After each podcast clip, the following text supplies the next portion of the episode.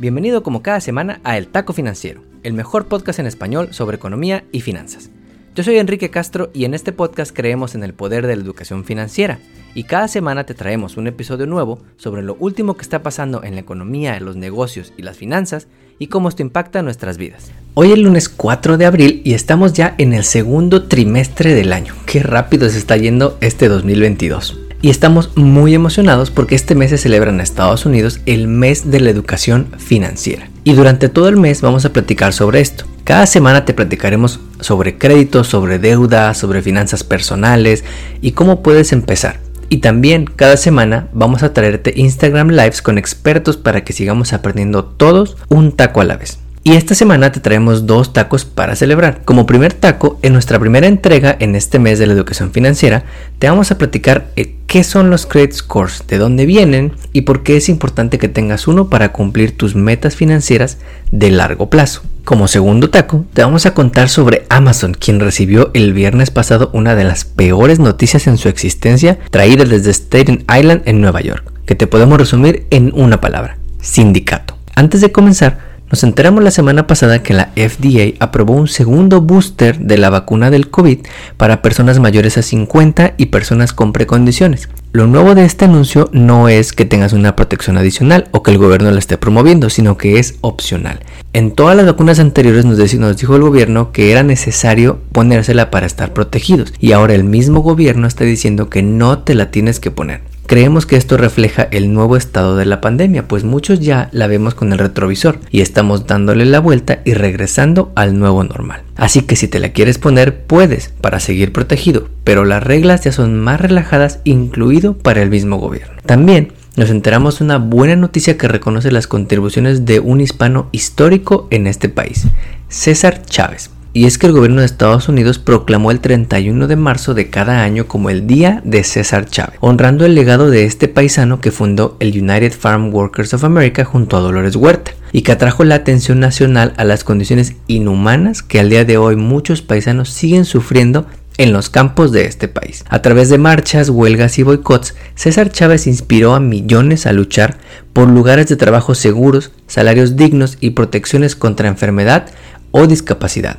Celebramos este anuncio de Biden y te traemos en uno de los tacos de la semana una actualización sobre el estado del empleo en este país y cómo el legado de César Chávez todavía sigue impactando hoy en día. Finalmente, en una de las buenas noticias de la semana pasada, nos enteramos que en Estados Unidos, por lo menos para los jóvenes en este país, la brecha salarial de género está cerrándose. Y es que de acuerdo con un reporte del Pew Research Center, en 22 áreas metropolitanas de este país, las mujeres menores a 30 años ganan lo mismo o incluso más que sus contrapartes masculinas, analizando los empleos de tiempo completo con datos del Censo de Estados Unidos. En ciudades como Washington o Nueva York, las mujeres jóvenes incluso ganan 2% más que los hombres. En San Diego ganan 5% más que los hombres. La no tan buena noticia es que en las otras 228 áreas metropolitanas, las mujeres siguen ganando menos, hasta llegar a lugares como Odessa en Texas, Decatur en Illinois o Baton Rouge en Luisiana, donde las mujeres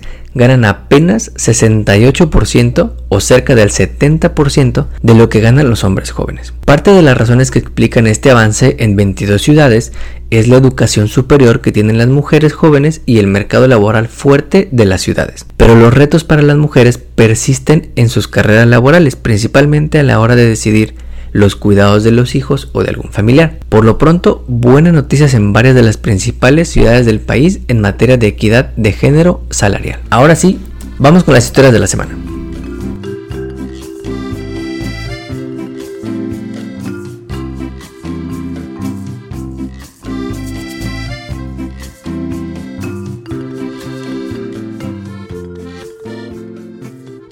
Como primer taco, en nuestra entrega primera de este mes en educación financiera te vamos a platicar qué son los credit scores, de dónde vienen y por qué es importante que tengas uno para cumplir tus metas de largo plazo. Vamos a hablar en lo, básico que debes de saber sobre los credit scores para que esto lo puedas platicar en casa. Los credit scores o scores de crédito son números que tratan de estimar qué tan probable es que pagues una deuda.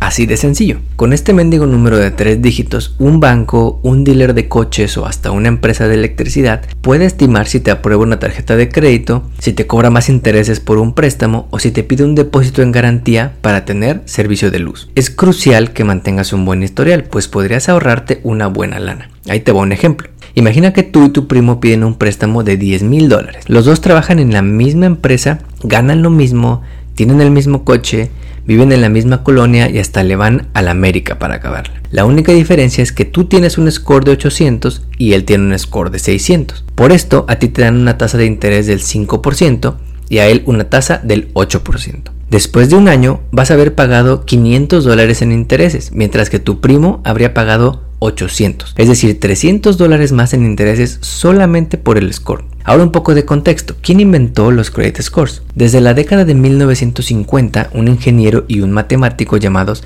Bill Fair y Earl Isaac crearon una empresa, probablemente en su garage, llamada Fair Isaac and Company, con el objetivo de crear un sistema imparcial y estandarizado para analizar el historial de las personas, lanzado en ese año y hoy conocido como el FICO Score. Luego llegaron los buros de crédito, empresas que se dedicaban a guardar expedientes de las personas en papel o tarjetas y vendían esa información a los bancos o instituciones que dan préstamo. En Estados Unidos hay tres grandes buros de crédito que seguramente ya los has escuchado, Experian, Equifax y TransUnion. Actualmente esos tres buros reciben la información de las empresas que nos prestan dinero, como los bancos, como las uniones de crédito y hasta tiendas departamentales, quienes reportan si vas al corriente en tus pagos y si te has atrasado o no en los últimos meses. Ellos también crearon su propio score en el año 2006 llamado Vantage Score, con el que compiten con el clásico FICO Score. Ambos scores, el FICO o el Vantage, son los principales componentes en tu reporte de crédito, que es el documento que todos los prestamistas revisan para decidir si te dan un préstamo o no. ¿Qué información se incluye en tu historial? Muy buena pregunta. Actualmente se incluye información personal como nombre, fecha de nacimiento, número de seguridad social, direcciones, teléfonos y trabajos que tienes o que has tenido.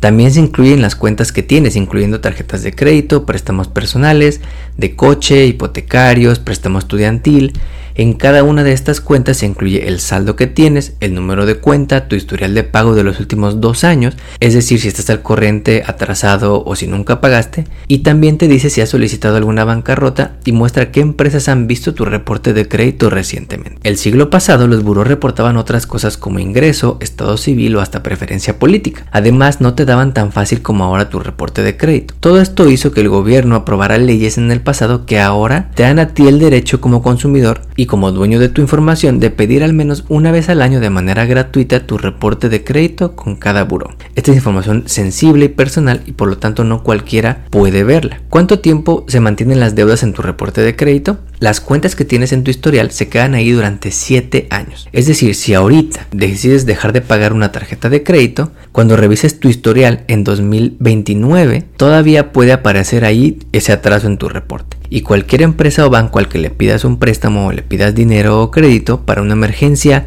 para tu coche, para tu casa, podrá ver que en el 2022 no pagaste a tiempo tus deudas. Por eso es bien importante que cuidemos nuestro historial, porque lo bien o mal que lo hagas, se queda durante 7 años. ¿Qué tan seguido reportan los bancos a los buros? Puede variar, pero por lo menos reportan una vez al mes. Esto significa que si tienes tres cuentas en tu historial, tres cuentas activas, por lo menos tres veces al mes se puede actualizar tu score, pues cada banco tiene sus fechas de corte. Tu score normalmente va de 300 a 850, con 300 siendo el vato que sabes que nunca te va a pagar ni siquiera los chicles, y 850 siendo el tío o la tía intensa que siempre paga todo al corriente, guarda una bolsita para cada tipo de deuda y cuenta su dinero todos los días. Imagínate que acabas de llegar al país a trabajar. O estás en college y apenas estás empezando y no tienes ingresos. ¿Cómo puedes empezar a hacer historial de crédito? Esta pregunta es bien interesante y no existe una sola respuesta. En lo personal, yo tengo un historial bueno en México, pero cuando vine aquí a los bancos no les importó. Lo que hice fue sacar una Secured Credit Card, que básicamente es una tarjeta de crédito garantizada con tu propio dinero. O sea, te piden dinero y te dan una tarjeta por el monto que tú les des. Si no la pagas, ya tienen dinero de tuyo para cobrarse de ahí. Más o menos seis meses después de usarla, te la liberan, te dan tu dinero de regreso y empiezas a tener ya un score con los buros. Hay gente que empieza a través de un crédito personal, hay gente que empieza a través de una cuenta de crédito que la aprueban sin que sea una secured credit card. Hay diferentes formas de hacerlo. Muchas veces puedes empezar siendo un usuario autorizado de una tarjeta de alguien más que ya tenga historial. ¿Cómo puedes tener un buen credit score? Una cosa es tener un score y tener un historial y otra cosa es mantener un buen historial. Hay muchos detalles sobre qué te hace tener un buen credit score, pero a grandes rasgos, los buros consideran el historial de pago con un 35% de peso la utilización de tu crédito o qué tan a tope usas tus tarjetas con un 30%, el tiempo que llevas teniendo alguna cuenta de crédito con 15% de peso, la diversidad de tipos de crédito que tengas con un 10% de tu calificación y la frecuencia con la que solicitas un crédito con otro 10%. En general, para tener un buen score, Recomendaciones generales pueden ir desde pagar a tiempo tus deudas, no usar más del 30% del saldo en tus tarjetas de crédito, aunque yo recomendaría menos del 10%, tener por lo menos un par de años con alguna tarjeta de crédito, combinar al menos una cuenta a plazos como algún préstamo, con una cuenta revolvente como una tarjeta de crédito y no aplicar frecuentemente a nuevos préstamos. Esto último es bien importante. Cada que solicitas un préstamo, las empresas hacen lo que se conoce como un hard inquiry o checar tu crédito. Esto es una revisión oficial de tu historial y baja tu score alrededor de 10 puntos. Muchas veces encuentras en tiendas departamentales ofertas que te dicen te damos 30% de descuento si te aprobamos tu tarjeta de crédito de American Eagle o de lo que sea. Eso es un hard inquiry y eso impacta tu historial Nada más para que veas si te ofrecen un descuento. Mi sugerencia es rechaza todas esas porque muy probablemente no las necesitas. Hay otro tipo de inquiries que se llaman soft inquiries.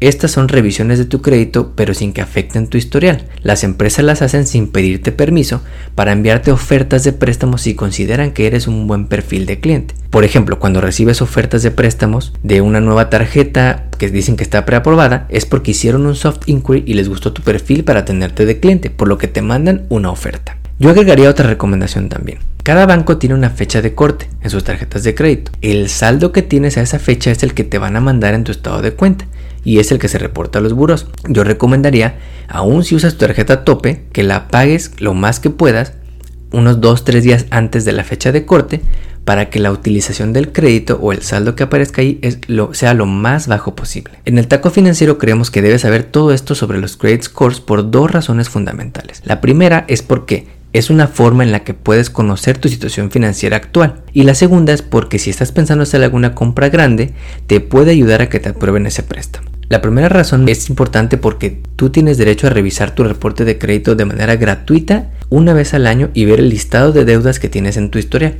Si hay algún error, y es común que los buros se equivoquen, o ves alguna cuenta que no sea tuya, tienes el derecho a reclamar con el buró para que quiten ese registro. De esta forma, tu score puede subir si logras que quiten esa cuenta que tiene un error y esa cuenta que no debe estar en tu historia. Segunda razón, lo que te decíamos, si piensas hacer alguna compra grande como una hipoteca o un coche, tener un buen historial de crédito te puede ayudar a que te aprueben. Y además te puede ayudar a que te cobren una tasa de interés más baja y ahorrarte miles de dólares en intereses.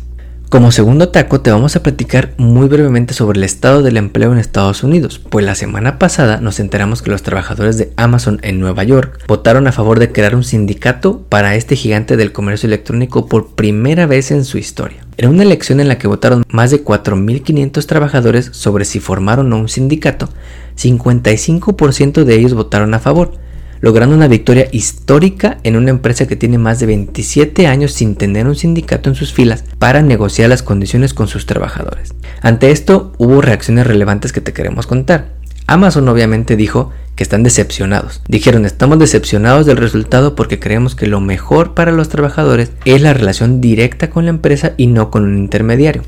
Obviamente no les iba a gustar. La Casa Blanca, a través de la secretaria de prensa Jen Psaki, dijo que Joe Biden está contento de ver a los trabajadores asegurar que sus voces sean escuchadas. El líder del movimiento, Christian Smalls, es un ex trabajador de Amazon que fue despedido en 2020 luego de organizar protestas para pedir mejores condiciones de trabajo, justo cuando explotó la pandemia. Varios reportes de trabajadores han mostrado que muchos no tienen permiso ni de ir al baño, y si van son castigados por bajo desempeño, por lo que tienen que ir al baño en botellas de agua sin dejar su lugar. El año pasado ya te habíamos platicado sobre este tema, cuando 6.000 trabajadores en Alabama votaron para formar un sindicato en Amazon, pero ganó el no, luego de la presión de la empresa y de varias reuniones forzadas donde les metían miedo a los trabajadores. Esta vez no pudieron darle la vuelta y en Staten Island, Nueva York, ganó el sí con 55%. Los sindicatos han existido en Estados Unidos desde finales del siglo XVIII y durante el siglo pasado Grandes figuras hispanas como César Chávez y Dolores Huerta impulsaron la creación de sindicatos para proteger los derechos de los trabajadores del campo, pero hasta la década del 2010 empezó a haber un mayor activismo en los trabajadores tecnológicos y en los trabajadores jóvenes principalmente. Esto es importantísimo por dos razones. Una porque Amazon es la segunda empresa con mayor número de empleados en Estados Unidos solo por debajo de Walmart. Y a nivel global más de 1.3 millones de personas reciben su pago de la empresa fundada por Jeff Bezos, de los cuales 23% de ellos son hispanos. La segunda razón por la que es importante es porque en las últimas décadas ha caído el porcentaje de afiliación de trabajadores en un sindicato. Antes, en la década de los 80, más del 20% de los trabajadores estaban afiliados a un sindicato y hoy esa cifra es menos del 10%. En el taco financiero pensamos que la verdadera pelea apenas comienza. Si esta victoria de los trabajadores no es impugnada por Amazon, quien tiene hasta esta semana para pelear los resultados, la empresa va a, tener va a tener que empezar a negociar los contratos de sus trabajadores de este warehouse en Staten Island con el sindicato, lo que podría limitar, cambiar a su antojo las condiciones de trabajo. Para el sindicato recién formado, lo que sigue es buscar que otros trabajadores de Amazon se quieran sumar a sus filas. Y a finales de mes, otro almacén de Amazon en Staten Island va a votar para ver si sus trabajadores se unen o no a este sindicato. Otras empresas han visto intentos recientes de sus trabajadores por organizarse, como Google Fiber en Missouri, REI en Nueva York y baristas de Starbucks en Nueva York, Arizona y en Seattle. Por lo que creemos que la batalla por fomentar la organización laboral de las empresas grandes en este país apenas comienza. No olvides suscribirte a nuestro podcast donde quiera que lo escuches y ponerle 5 estrellas. Recuerda que estamos en Facebook, Instagram y Twitter como arroba taco financiero. Nos vemos el próximo lunes.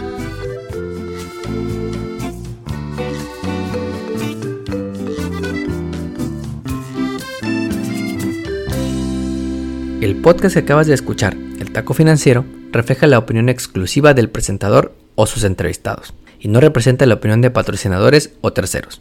El podcast tiene el objetivo exclusivo de informar y no busca promocionar la compra de acciones de empresas en específico. Tampoco es un reporte de investigación y no representa consejo legal o financiero.